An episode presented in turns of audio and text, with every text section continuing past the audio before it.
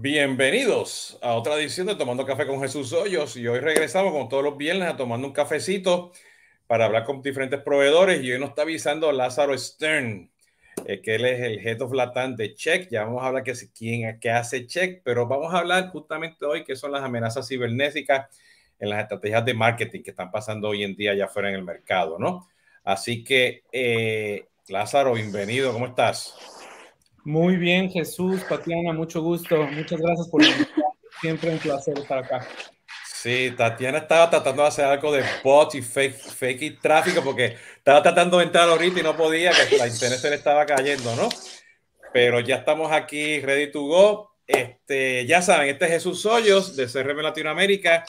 Eh, estamos ahora justamente en vivo en LinkedIn, Twitter, YouTube y Facebook. Y esto eventualmente pues van a estar mis, mis plataformas de podcast, cuando estemos hablando, este, bueno, cuando lo publiquemos ya en, en, en, los próximos días, ¿no? Eh, Lázaro, bienvenido, ¿cómo estás? Muy bien, muchas gracias Jesús, Tatiana, muchas gracias por tenerme de nuevo. Tatiana, ¿cómo estás? Corriendo, acá viendo llover, es que está cayendo un aguacero y se nos está yendo la luz. Entonces ya te mando si me llego a caer, que qué pena. No hay problema, no hay problema. Como ya saben, Tatiana nos acompaña para poner datos por ahí. Este, Tatiana, yo, yo puse unas cosas ahí, pero cuando este, Lázaro me las estaba explicando, las puse en inglés, las voy a publicar en inglés, pero este, ya Lázaro por ahí va a estar este, hablando más en detalle de lo que estamos viendo. Así que este, nos vemos al final, ¿no, Tatiana? Sí, claro. Chévere, gracias, Tatiana. Bueno, este, Lázaro, antes que empecemos a hablar y nos digas, pues, este, este, quién tú eres y qué tú haces, tomas café, ya tienes 20 tazas de café, es parte de tu rutina. Cuéntanos un poquito. Eh, sí, estaba pensando durante el, día, ¿no? Este, cuál era mi taza preferida de café. Y pues bueno, tengo varias. La verdad es que me tomo ah, entre tres y seis cafés todos los días. Eh, normalmente uso una taza que me compré en el internet eh, hace unos años. Bueno, le compré a toda la familia y pues me gusta, no sé por qué me gusta, como que se acomoda muy bien a, mi anatomía. Y, pero no es mi taza preferida, mi taza preferida es esta, que me regalaron mis hijas. Y bueno, donde están este, todo, toda la familia, ¿no? Está aquí mis gatitas, mis, mi gatito, mis hijas, este, pura, pura carrilla, como decimos en México, ¿no? Puro, pura broma. Entonces, nada, esta, esta es una de las tazas que más me gusta. El contenido me parece muy importante, ¿no? El contenido, este, si, eh, normalmente me tomo este, mi Nespresso Ristretto, este, somos ya del club de Nespresso. Nespresso.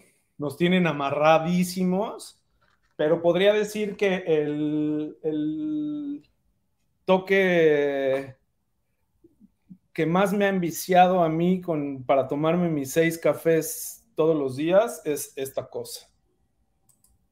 No sé si la pueden ver, pero... Old milk. o sea, ah, old milk creamer. Sí, fíjate. Pero sabor a caramelo.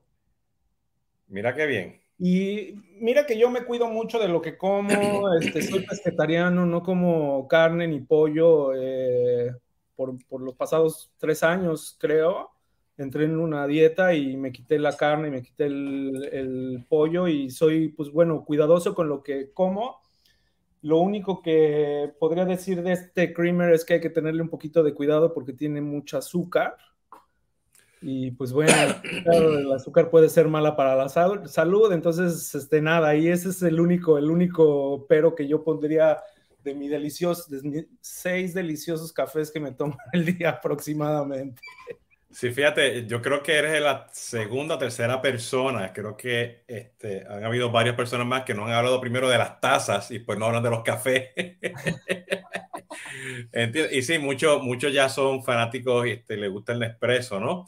Eh, eh, yo tengo mi taza también, este, en particular que me regaló mi hija que tiene un avión, cuando viajaba mucho, el aeropuerto, las montañas, el mountain biking, los ríos, este tema de, de trekking, hiking que me gusta mucho. Pero yo me estoy tomando mi cafecito en una tacita este, hecha en Puerto Rico, de este barro, que tiene aquí, le llama el sol taíno, y me estoy tomando mi cafecito también. Este, no sé qué café es el que hizo mi esposa hace rato. Eh,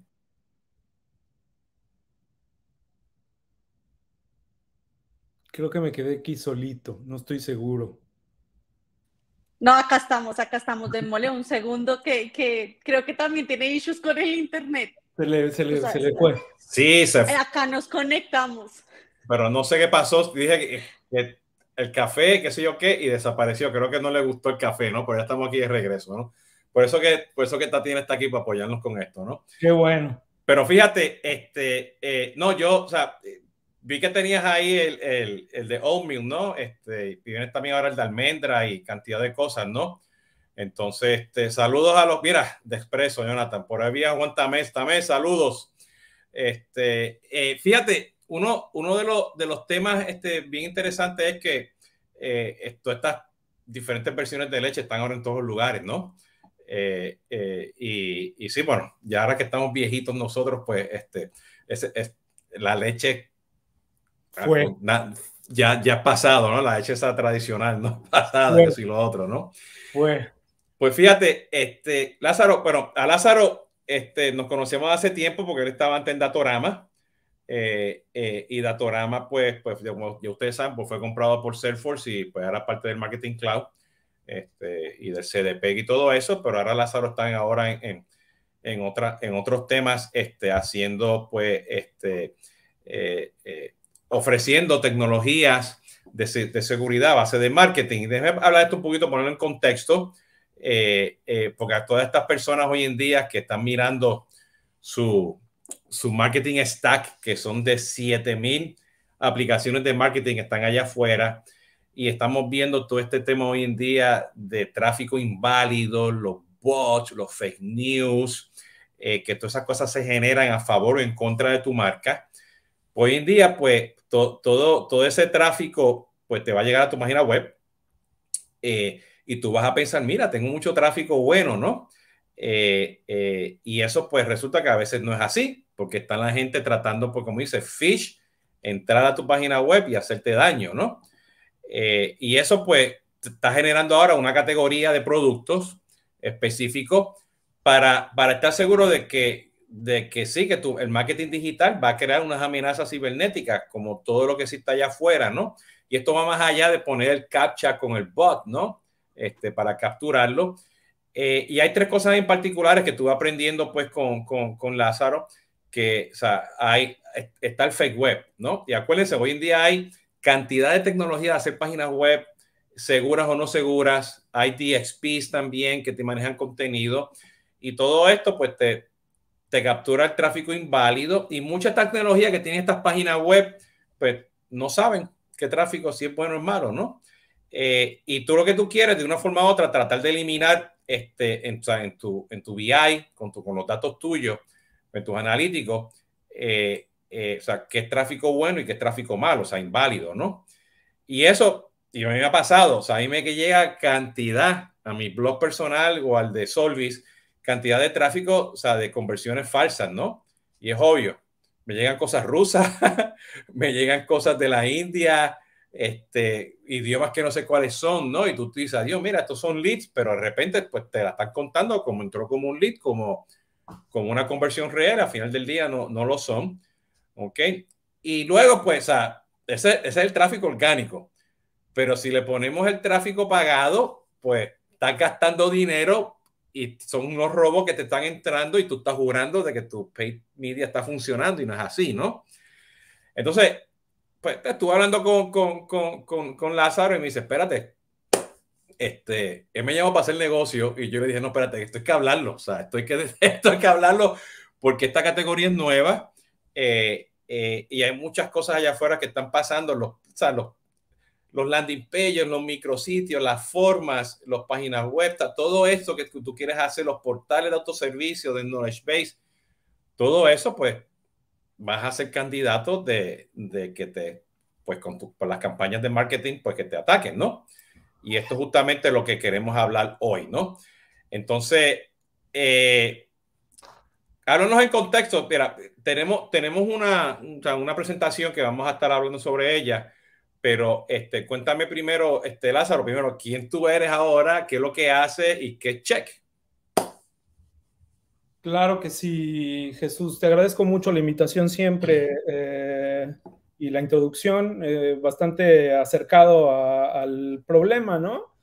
Y pues efectivamente, bueno, yo soy Lázaro Stern, yo he trabajado en el mundo digital por los pasados 22 o 23 años eh, podría decir que, que recién cuando, cuando salió el Internet, eh, empecé en este, en este mundo, antes del mundo del Internet trabajar en el mundo de la música, entonces estaba, pues bueno, muy relacionado con el marketing, ¿no? Los artistas son en el final del camino productos que hay que lanzar y los equipos de marketing de las disqueras pues hacen unos esfuerzos muy grandes para lanzarlos. Entonces tenía yo ya las bases de marketing, pero estaban haciendo el internet y yo había hecho algunas páginas de internet este, para algunos artistas y esto me fue metiendo cada vez más y más y más en el tema.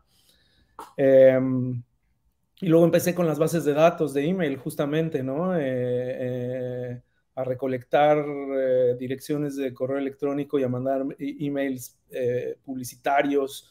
Ahí un poquito entre la raya del email marketing y el spam, ¿no? Podría decir, esto es hace 22 años, ¿no? Eso es lo que me ha ido trayendo hacia todo el tema de los medios. Después de eso me empecé a, dedicar al Rich Media y bueno, en Rich Media fui encontrando un camino creativo muy, muy interesante eh, porque las empresas tenían que buscar la interacción de los usuarios más que el click-through rate, ¿no? Entonces empezaban con, con eh, formas creativas de poder eh, presentar sus productos y hacer que los usuarios interactuaran con sus anuncios para poder pues, ver sus videos o jugar jueguitos, etcétera, etcétera.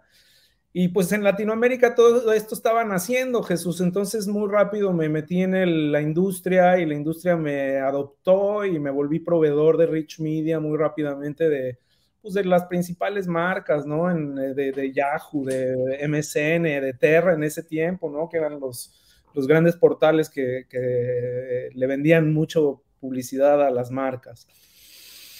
Después de ahí vino la primera compañía israelita de Rich Media, justamente, o de Ad Serving, ya no era nada más de Rich Media, ¿no? Sino el Ad Serving, que en ese tiempo se llamaba iBlaster, y ellos estaban escalando ya este, su startup, ya estaban bastante más maduros cuando me, me pidieron que, que empezara eh, iBlaster en, en Latinoamérica. Y pues bueno, ya traía yo un poquito de buen colchón y buenas relaciones. En el mundo de la música, el concierto empieza a las 8 de la noche y empieza a las 8 de la noche. En el mundo de las campañas hay veces que dicen, no importa tanto si nos atrasamos, pero yo, yo adopté el tipo de, de como de productor musical de decir, oye, la Coca-Cola tiene su campaña y la campaña está al día y entonces tal día sale y no me importa que sea lo que tengas que hacer. Y yo hice que mis clientes pues eh, lanzaran sus campañas a tiempo y yo producía los anuncios para que estuvieran a, tiempo y le gustaran a la gente y fueran impactantes, etcétera, etcétera. Entonces, eh, eh, toda la parte de Rich Media fue una experiencia muy increíble, pero también el auge del Rich Media empezó a bajar, ¿no? Jesús ya se empezaba a convertir el ad serving más en un commodity y pues bueno, habían cada vez más competidores y más más, este, más competencia y entonces el negocio se empezaba a diluir. Y bueno, los gringos vinieron, compraron iBlaster. En ese momento ya no era iBlaster, era MediaMind. No sé si para los, los eh, dinosaurios que estén aquí, si se acuerdan de MediaMind. Luego MediaMind lo, lo, lo, convirtieron en Seismic. Hoy creo que se sigue llamando Seismic, que es parte de Amazon. Y bueno, son una plataforma de ad serving eh, avanzada donde sirven anuncios desde tradicionales hasta anuncios eh, rich Media y bueno, pasan por eh, la innovación de la tecnología para que los usuarios este, reciban los anuncios correctamente. Después de ahí, pasamos a Datorama, Jesús, y bueno, la experiencia de Datorama, ya cuando, ya cuando yo estaba en el cuarto, en el quinto, sexto año de, de iBlaster, el CEO ya no hablaba de Rich Media ni de Ad Serving, él hablaba de data y él decía, la data que estamos generando acá es muy importante y a, las clientes, a los clientes les importa mucho y hay que concentrarnos en la data y en la data y en la data. Y los ingenieros habían hecho un primer dashboard para que la gente pudiera medir eh, vía visual cómo les iba. Y pues bueno, la compañía se vendió y, dos de los ingenieros de iBlaster eh, que estaban en el top eh, management crearon Datorama y por el éxito que yo tuve, la verdad, en Latinoamérica y dentro de iBlaster, ellos, pues bueno, nos hicimos amigos y cuando hubo la oportunidad me contrataron para, para arrancar Datorama en Latinoamérica.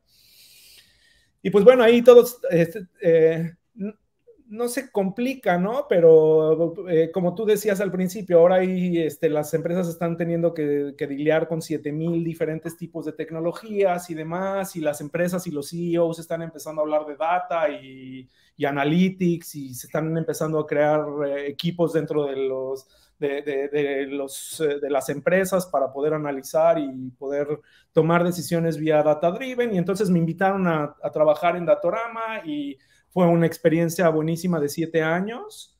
Eh, yo diría partida, porque pues bueno, primero fuimos un startup, yo empecé desde cero, contratamos a los equipos en Latinoamérica, este, eh, eh, tuvimos éxito en la venta, no fácil, pero pues muchos de los empresarios y agencias y demás pues me escuchan.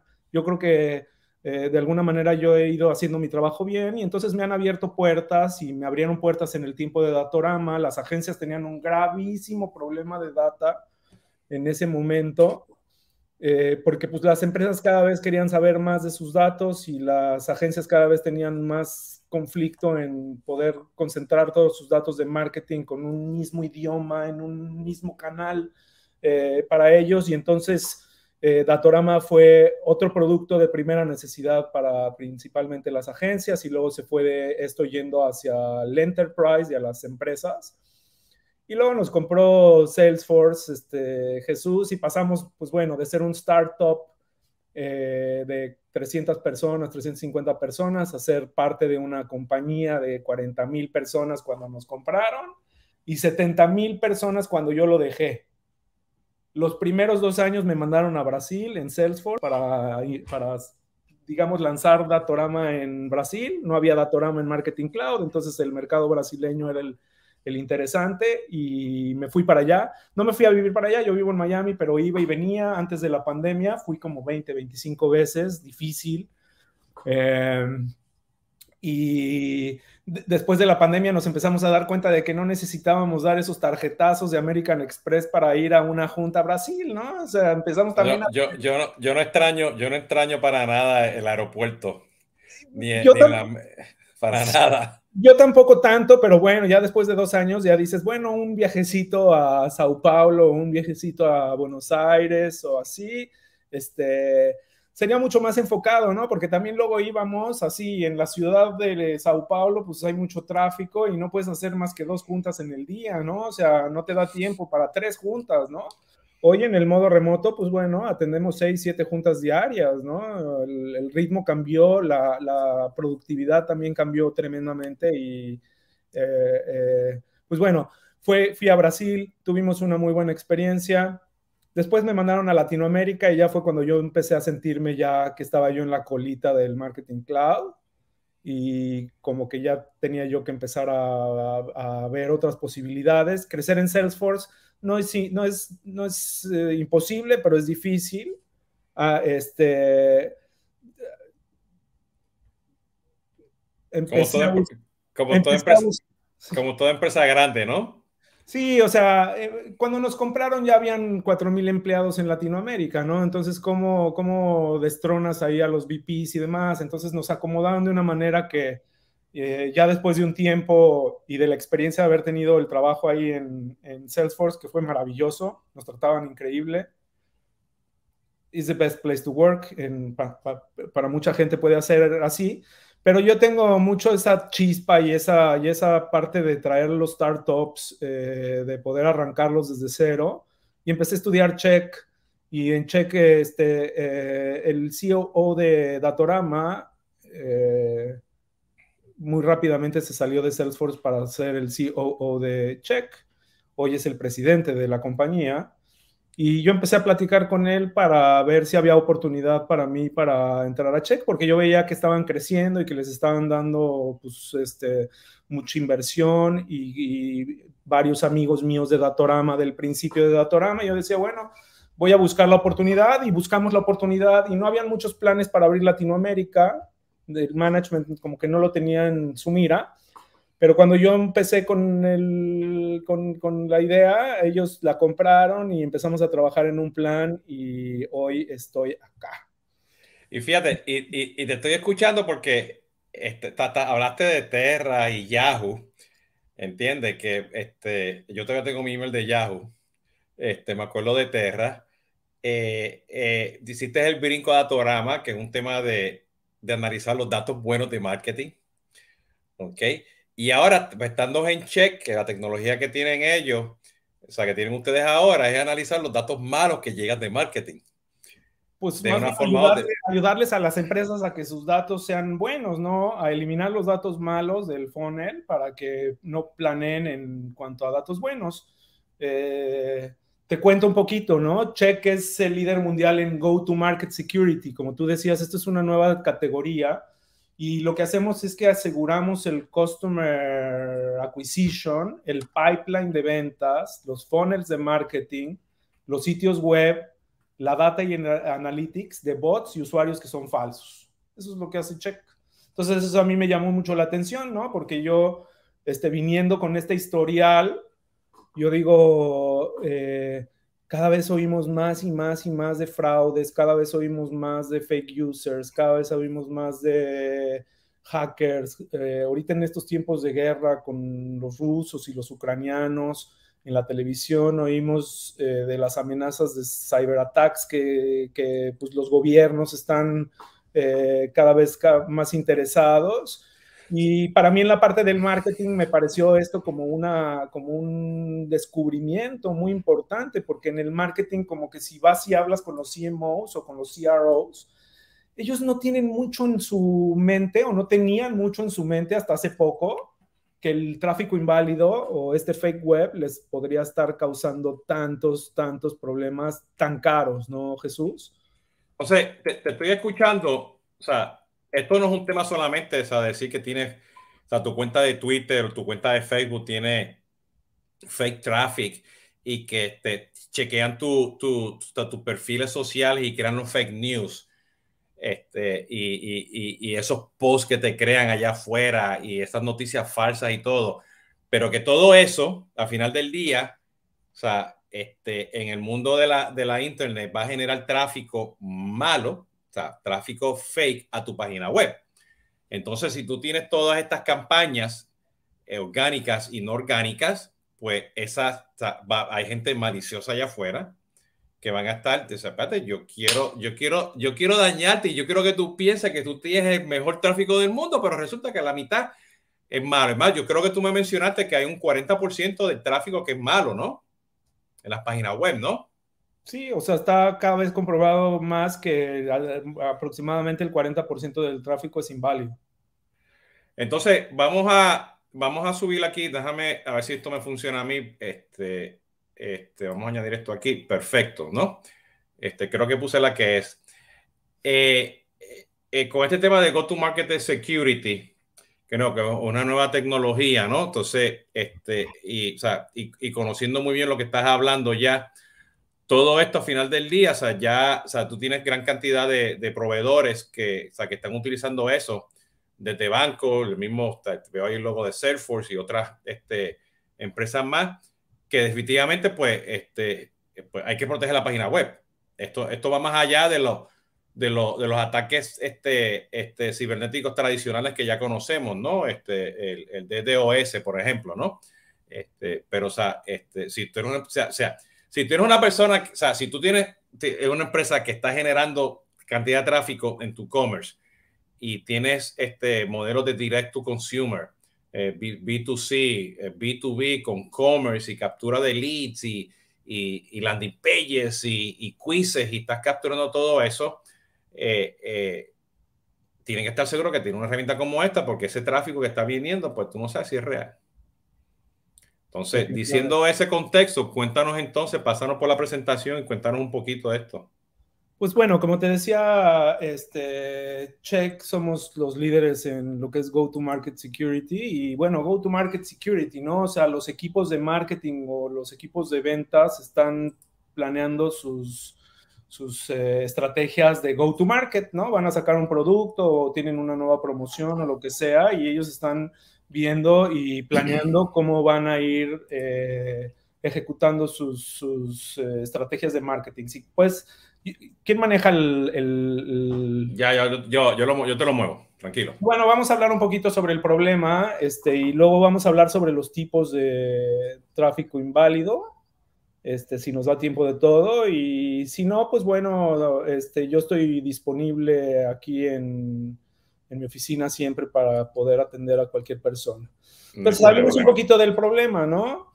Este, los especialistas en marketing y analytics se están dando cuenta cada vez más de la importancia de proteger sus campañas y sus funnels de adquisición de clientes de tráfico no válido estos usuarios, eh, los usuarios que no tienen posibilidad de convertirse en clientes reales, pueden saturar los sitios web y los activos digitales de las empresas, distorsionando efectivamente los datos hasta el punto en que las decisiones importantes se toman en base en esta información falsa, ¿no? Entonces, eh, eh, esa información falsa, o sea, ¿ustedes los repelan o ustedes los capturan y los analizan para este, este, filtrarlo y luego eventualmente poder este, evitar que ese tráfico llegue? Mira, yo no hice, eh, ahora sí que no incluí ningún slide sobre nuestro producto, ¿no? Más bien yo quería hablar sobre el problema, pero este, eh, si quieren ahorita que vayamos eh, avanzando, les cuento un poquito sobre las soluciones que tenemos, ¿no? Este es un poquito el problema, vamos a hablar del problema. Entonces, eh, estos usuarios se denominan usuarios no válidos, independientemente de su intención, puede ser increíblemente dañinos para los esfuerzos de marketing. Y si pasamos al siguiente slide, eh, estábamos acostumbrados antes a ir a tiendas de ladrillo y mortero, ¿no? Íbamos a las tiendas, nos probábamos la ropa, comprábamos la fruta, agarrábamos las cosas y en un escenario imaginativo, si pasas al siguiente slide, imagínense que el 40% de este tráfico fuera falso, eh, donde los usuarios no son reales y donde están utilizando recursos de la tienda y están causando congestión, están requiriendo servicio, atención y son clientes que nunca van a comprar, nada más están contaminando. Si pasamos al siguiente slide, y se dan de varias formas, ¿no? Jesús y, público este, tienen diferentes intenciones y estos podrían ser como diferentes scrollers o scrapers o botnets maliciosos, ataques cibernéticos, etcétera. Vamos a ir entrando un poquito más, más a fondo. Y si pasamos al siguiente slide. Entonces, pero entonces, todo, todo esta, esto, estos posibles este, o invalid traffic o sea, vienen de diferentes lugares, y la idea es poder saber quiénes son esa gente, ¿no?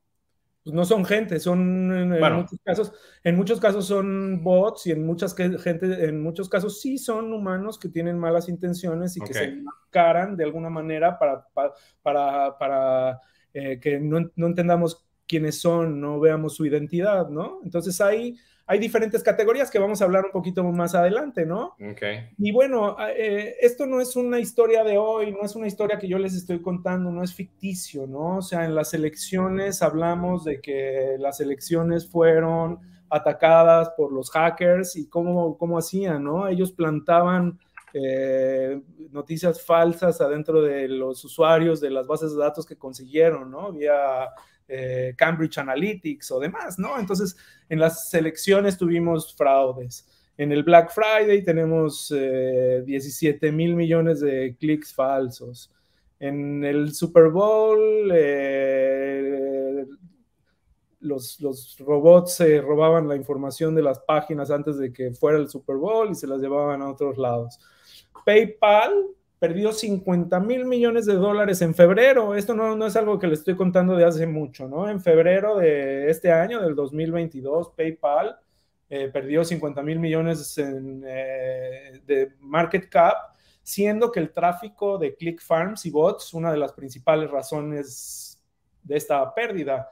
Los estafadores usaban bots para obtener unos bonos que PayPal estaba ofreciendo de entre 5 y 6 dólares esto por 4.5 millones de usuarios falsos, pues bueno, hagan los números, ¿no?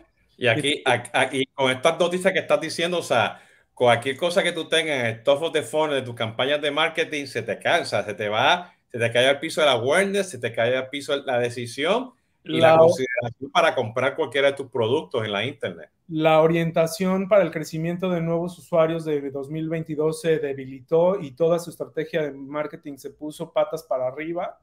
PayPal pensó erróneamente que el invalid traffic no era un problema real para ellos, ¿no? Y bueno, hemos estamos viendo mucho sufrir la economía aquí en los Estados Unidos, ¿no? Pero si vemos las acciones de PayPal a partir de febrero se fueron para abajo. Y pues bueno, eso para la empresa es muy duro, ¿no? Y pues mantener una empresa con 50 mil millones de dólares menos en market cap es, está heavy. Si continuamos, ¿cómo nos afecta esto, eh, Jesús y público? Esto nos afecta a nosotros en el marketing porque es perjudicial para todos los esfuerzos de, de comercialización. Sesga los datos y el BI que están impulsando las decisiones contaminan el sitio y el funnel de conversión con malos clientes potenciales y tráfico malicioso y afecta la eficiencia de los esfuerzos de marketing pagados, ¿no? Eh, y estas son las tres cosas que Check protege. Eh, protegemos el data y analytics, te mandamos un set con todo el, eh, a, nivel log, label, ¿no? Con todo lo que es el invalid traffic para que esto lo puedan integrar dentro de su marketing intelligence o su BI y puedan desesgar lo que es el invalid traffic y puedan planear sobre usuarios que son buenos. También buscar dentro de data y analytics cuál es el camino a la conversión de usuarios humanos que van a comprar nuestros productos. Luego en el sitio vienen todos los bots que vienen de parte de orgánica y directa y pues bueno, van eh, saturando nuestros, nuestro stack de tecnología con leads falsos, eh, nos ponen en jaque con los esfuerzos de conversión, está afectando el SEO y los rangos de las páginas, etcétera. Hacen mucho daño y distraen al marketero.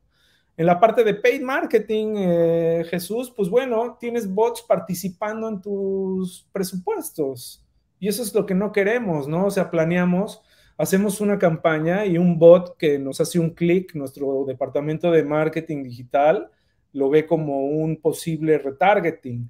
Entonces un bot malo que no está bloqueado, que puede volver a participar dentro de tus campañas, lo retargeteas y le das más dinero y más dinero y más dinero y más dinero y ese es puro dinero desperdiciado, ¿no, Jesús? Sí.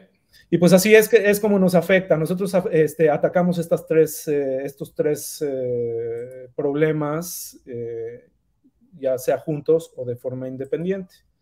Y si vamos más hacia adelante, y no estoy seguro si le puedes, si se le puede dar clic acá, pero esto era un videíto. Este, Creo que tú le tienes que, ahí sí tú le tienes que dar el clic al video. Pero no, no, no, no me da chance, me mueve. No me da chance. No me da chance.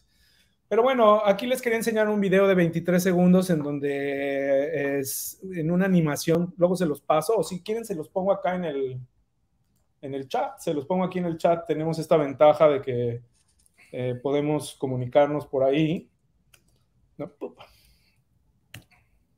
Control copy y aquí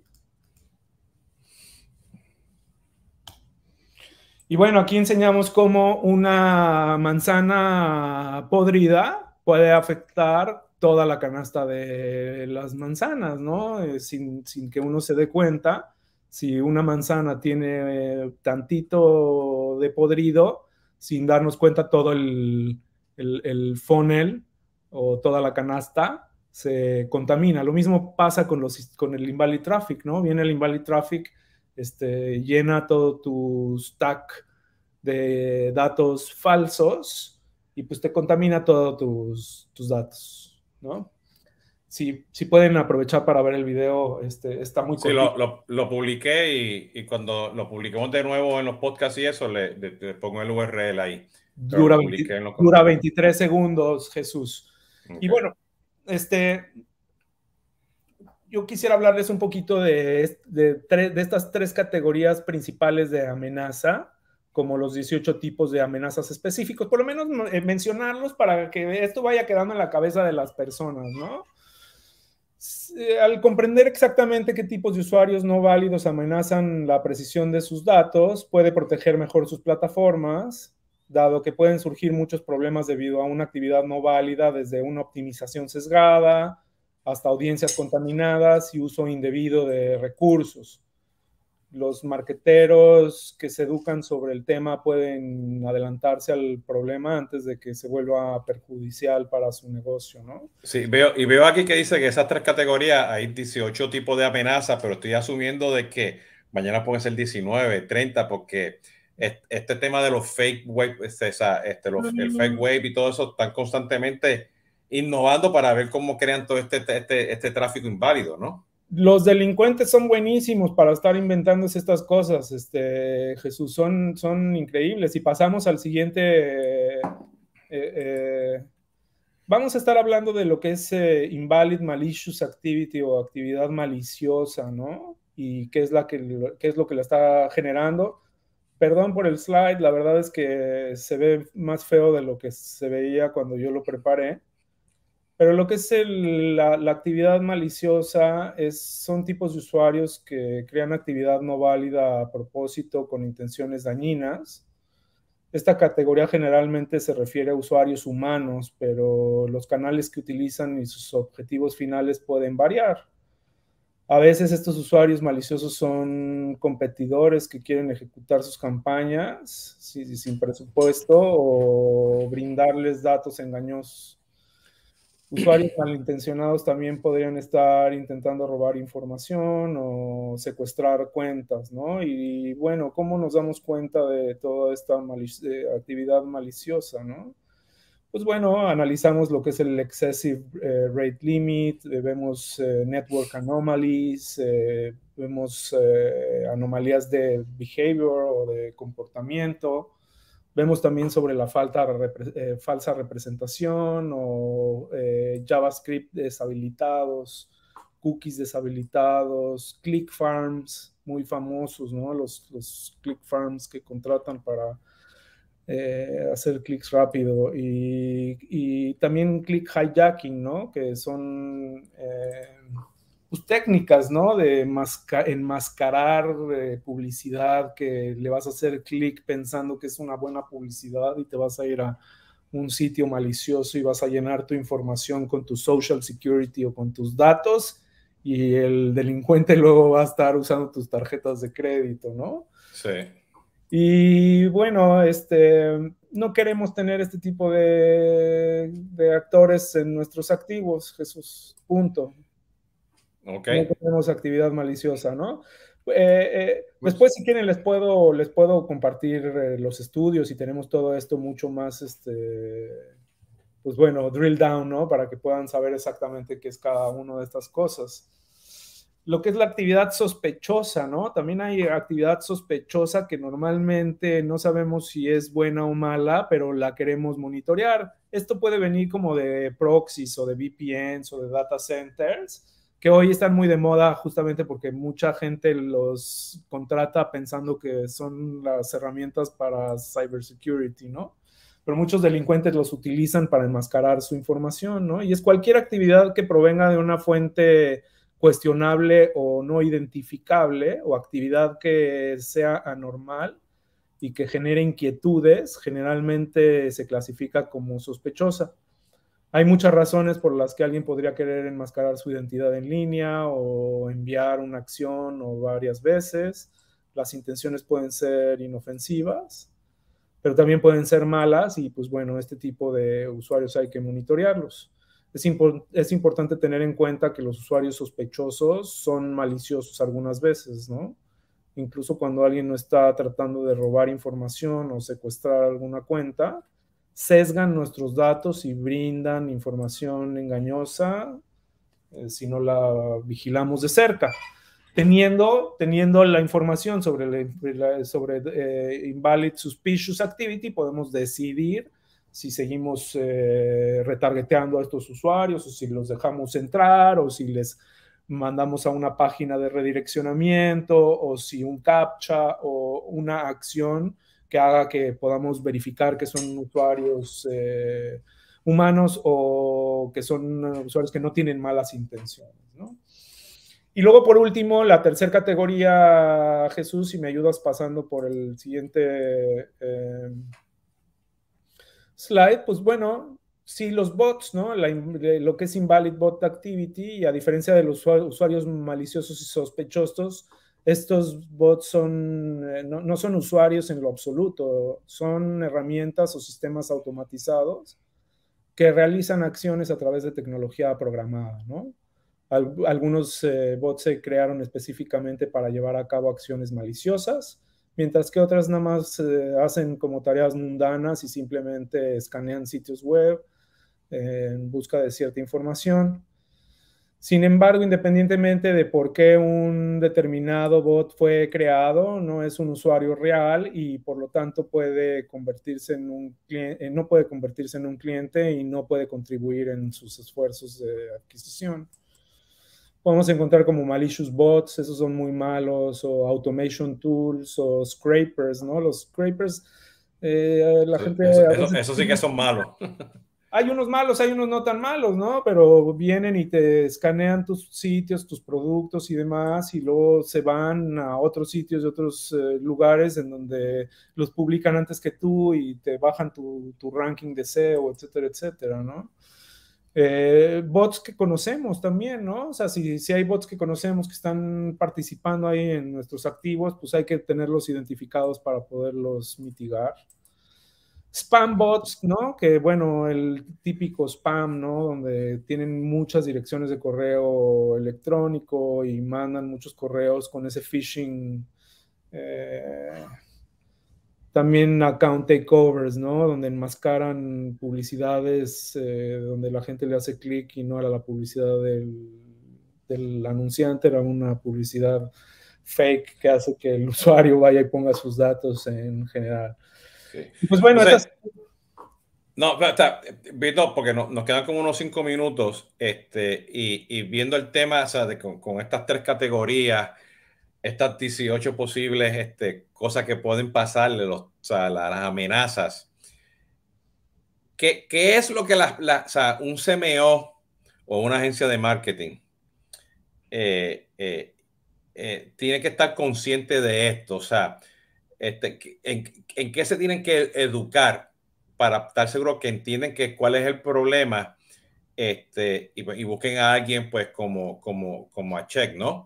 Pues sí, este este, sí, deberían de tomar acción, eh, Jesús. Nosotros tenemos un, un, proof of concept gratis en donde sacamos un, digamos, una radiografía. Les prendemos la luz por 14 días para que puedan vivir dentro de sus activos y tener una radiografía de cómo está este invalid traffic afectándoles. Hemos visto en, Latinoamérica en muy corto tiempo que las tasas están bastante altas, varían, depende de la temporalidad, pero yo creo que ese es un problema que los CMOs, los CROs deben de empezar a tomar en cuenta cada vez más y más hacer la prueba de check, hacer la prueba de concepto, porque de esta manera entonces empiezan a descubrir eh, cómo está su realidad y ya de ahí, pues bueno, se hace todo un plan de acción eh, para poder ir siendo más eficientes, definitivamente parar el tráfico inválido, no dejar parar el tráfico inválido, generar las, las audiencias de exclusión que se tienen que generar.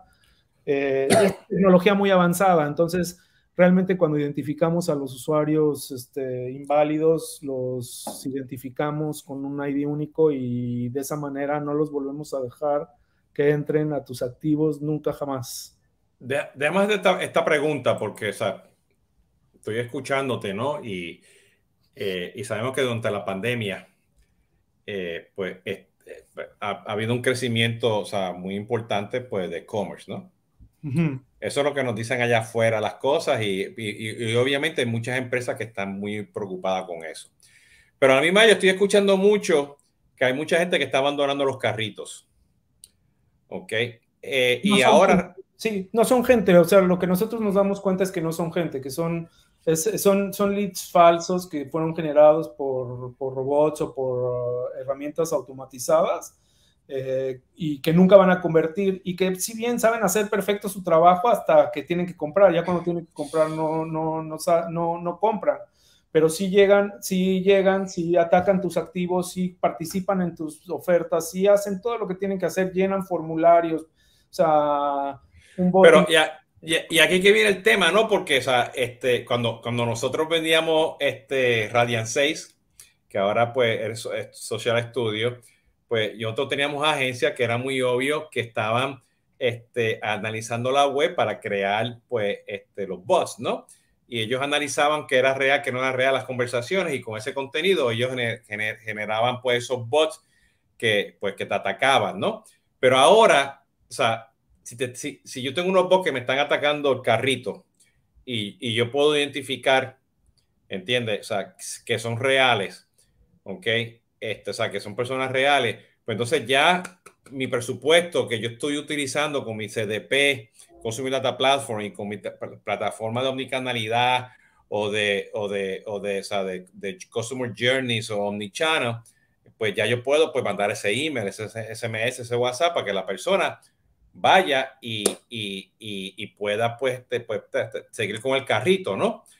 Eh, y te comento eso porque esta semana, ya lo dijeron, o sea, Apple, Amazon, o sea, eh, todo el mundo, o sea, el tráfico de e-commerce bajó de la noche a la mañana. Y yo, ¿cómo va a ser eso? ¿Entiendes? Entonces, la acción ayer en Estados Unidos bajó porque dijeron, espérate, este, este e-commerce no era real. ¿Entiendes? Este, bueno, y yo, o sea, yo he visto, este, yo mismo aquí en mi casa, que, o sea, nosotros cambiamos la forma de cómo nosotros hacemos vamos al supermercado y, y qué compramos en Amazon Fresh o en, o en el supermercado local, ¿entiendes? Este, y yo sé, o sea, este, varía, pero no todo el mundo, o sea, tiene ese acceso de la última milla y de repente, wow, el comercio explotó. Y yo creo que o sea, mucho de esto se aprovechó porque yo lo he visto, a mí me están llegando cantidad de phishing eh, por, por al, al, SMS para que vaya a estos lugares a comprar cosas extrañas, ¿no? ¿Entiendes? Inclusive me, me, me, ha llegado a mí emails y me han llegado SMS diciéndome que vaya a ver los últimos de Netflix. Y yo nunca recibo nada de eso de Netflix. O sea, entonces era, es obvio que es fake para que vaya a otro lugar. No sé, yo lo borro inmediatamente, ¿no? Entonces, todo, todo esto que yo te estoy hablando, o sea, yo creo que es importante para un CMO o la agencia de marketing entenderlo, porque si no entiendes eso que está pasando, no vas a ser efectivos en tus campañas. O sea, es, para mí ese es el bottom line. O sea, tienes que entender que con todas estas cosas que tú nos explicaste hoy, ¿no? Y cuando vean el video, pues sumamente que la gente entienda eso. O sea, se tienen que educar sobre ese tema.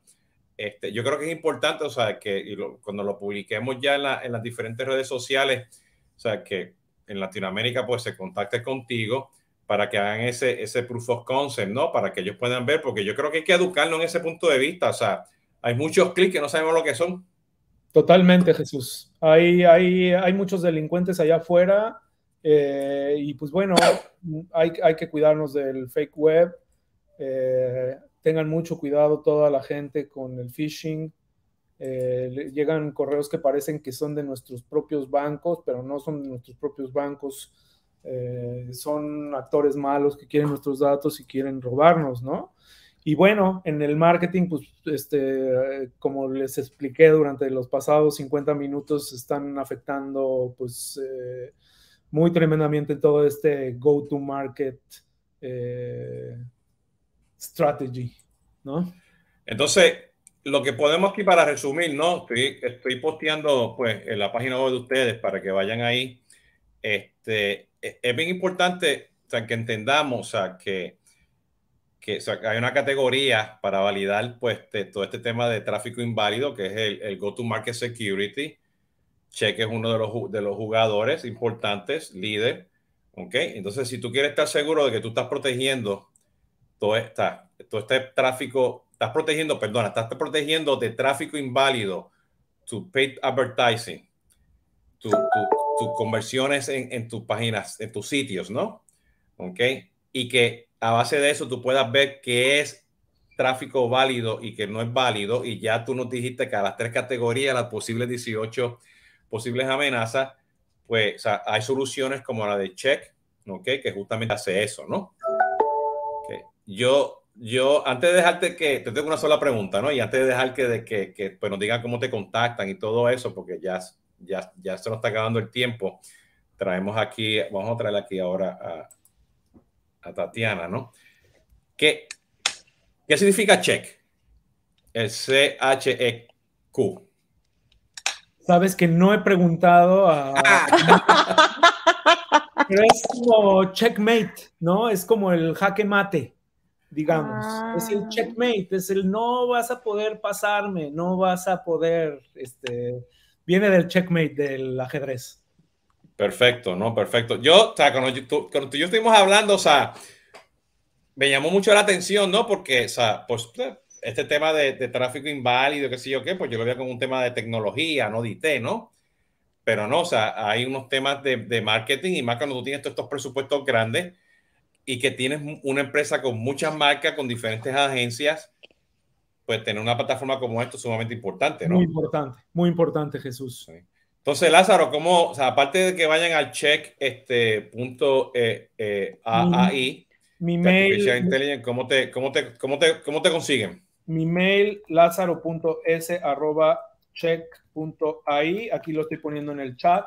Mi teléfono, 305. Ah, tú eres, tú eres, tú eres, tú, tú sí que eres bravo. Ah, sí.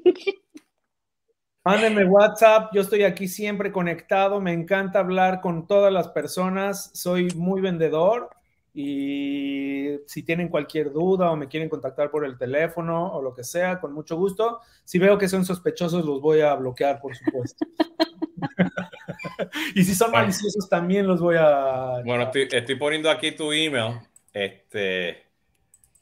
Y primera vez que aquí nos dice, este, este, es mi teléfono, ¿no? Hasta el teléfono, sí. Sí. Ahí lo puse en este el chat. No sé si hay dos mil personas y ya tienen mi teléfono. Este, con no, bueno, no, no, lo voy a poner en los comentarios, pero lo estoy poniendo aquí en, este, en, el de eso, ¿no? Perfecto. Este, bueno, pusimos tu email en los comentarios, este, pero este, este es el WhatsApp tuyo para que te puedan buscar, ¿no?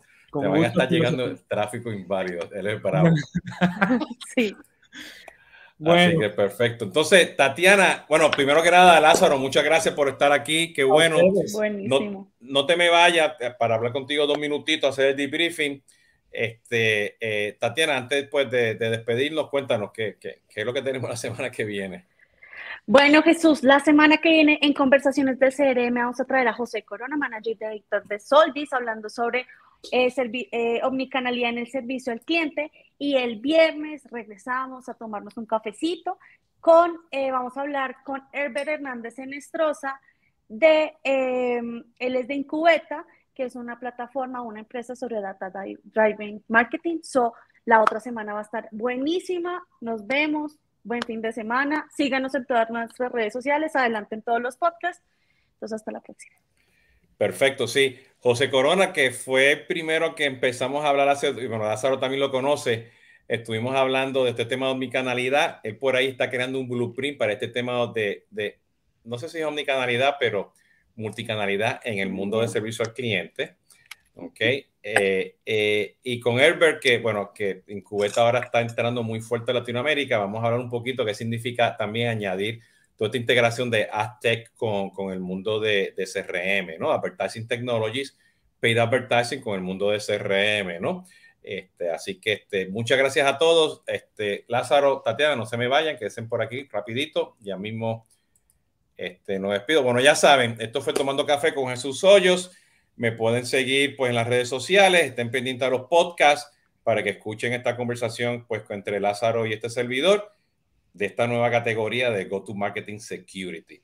Así que pórtense bien, hasta la próxima y muchas gracias por estar por aquí.